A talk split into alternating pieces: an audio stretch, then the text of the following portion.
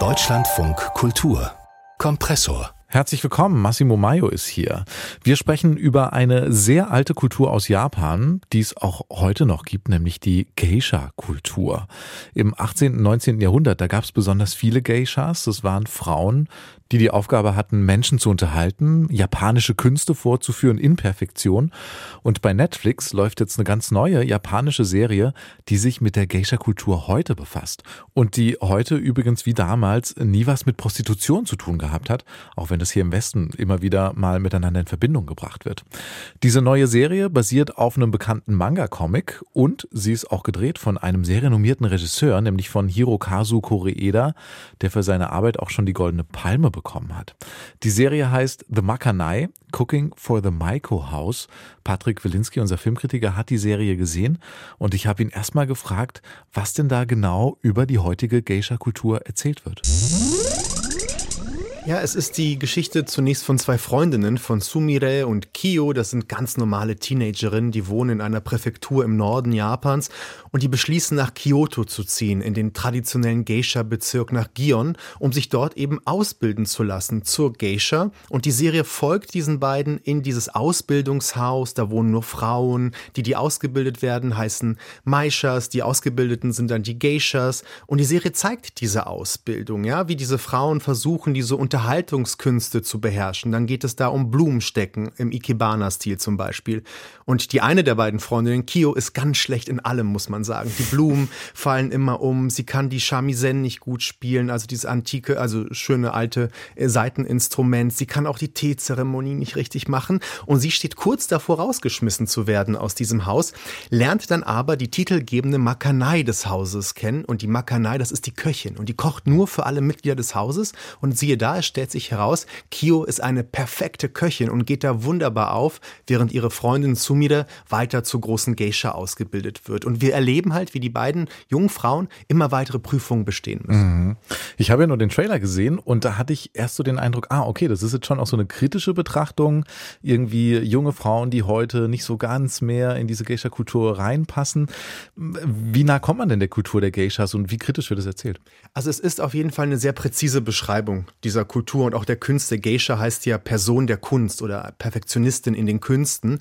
Und die Serie ist nicht gedreht für ein westliches Publikum. Das heißt, es wird uns nicht wirklich didaktisch beigebracht. Wir müssen das schon in dieser Alltäglichkeit eben nebenbei der Szenen ganz genau beobachten. Aber dafür haben wir viel Zeit, denn es wird sehr genau gezeigt, wie zum Beispiel dieses Instrument gespielt wird, wie Ikebana funktionieren sollte. Also es geht auch um Hände, um Harmonie, um ganz klare Abläufe.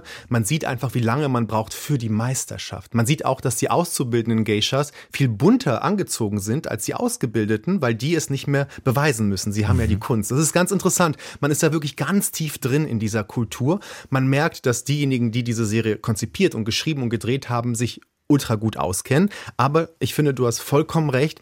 Es gibt auch schon die Momente, wo sich die Kritik einschleicht, denn wir sehen, diese auszubildenden Frauen dürfen nie Männer haben. Also sie dürfen auch keine Freunde haben, keine Liebesbeziehung eingehen. Sie haben nicht mal Taschengeld. Sie dürfen kein Geld besitzen während der Ausbildung. Alles nur, um diese Konzentration zu schärfen. Und mit dem Verlauf der Serie kommen immer wieder Figuren in das Haus von außen, wo man merkt, da haben es welche versucht, sind gescheitert, haben sich mhm. verliebt, kommen wieder. Und anhand dieser traurigen Blicke aus dem Fenster oder kleiner, ja, sehr intimer Dialoge hört man auch, wie viel Schmerz damit schwingt, dass man eben nicht beides mhm. haben kann. Das Liebesleben und die Kunst der Geisha. Das klingt insgesamt eher intim, wie du sagst, und eher leise alles. Ist nicht so äh, eine Geschichte mit äh, großen Konflikten und Krisen, ne? Ja, großes Drama wie in einer Soap Opera gibt es hier nicht. Das ist schon wirklich sehr stark, irgendwie fast meditativ, wie wir uns in dieses Haus bewegen. Aber bei mir hatte das den Effekt, dass ich irgendwann da eingezogen bin mit mhm. diesen Frauen und ich habe da wirklich mitgelebt. Und gerade wenn wir Kyoko folgen, wenn sie auf den Markt geht und mit diesen Menschen da spricht, dann hatte ich das Gefühl, die kenne ich jetzt auch alle und ich weiß auch, wo ich den besten Rettich finden kann fürs Kochen zum Beispiel. Also ich kann eine Warnung geben, diese Serie darf man nur nicht auf nüchternen Magen sehen. Ja. Man wird so unglaublich hungrig und es ist ja. aber auch dieser Rhythmus dieses Hauses. Er wächst einem ans Herz, aber mhm. wie gesagt, die großen dramatischen Konflikte gibt es hier nicht. Und was würdest du sagen, welche Rolle spielt da der Regisseur Koreeda? Also was ist sein Einfluss auf diesen Stoff? Passt es zu ihm? Ja, definitiv. Koreedas großes, einige würden sagen, einziges Thema ist ja die Familie. Unterschiedliche familiäre Strukturen. Was sind die Systeme, die wir als Familie bezeichnen? Was sind Alternativen dazu. Und dieses Haus, das wird relativ schnell klar, das ist ja eine Familie. Ne? Die auszubildenden Mädchen müssen sich mit Schwester ansprechen, die Herren des Hauses muss als Mutter angesprochen werden. Und da ist er ganz tief drin. Und wie es nun mal in Familienkonstellationen nun mal so ist, manchmal herrscht Harmonie, dann wieder weniger Harmonie. Und dieser Regisseur findet immer wieder neue, sehr spannende ja, Bilder dafür zu zeigen, wie eine Gemeinschaft entsteht, wie manchmal jemand rausfällt. Und deshalb passt das wunderbar in den Kosmos dieses Meisterregisseurs. Der Filmkritiker Patrick Wilinski fühlt sich fast schon als Teil dieser Familie, nachdem er die Serie geschaut hat. The Makanai heißt sie, Cooking for the Maiko House, basiert auf dem berühmten Manga-Comic Kyo in Kyoto. Haben wir drüber gesprochen? Hier im Kompressor-Podcast.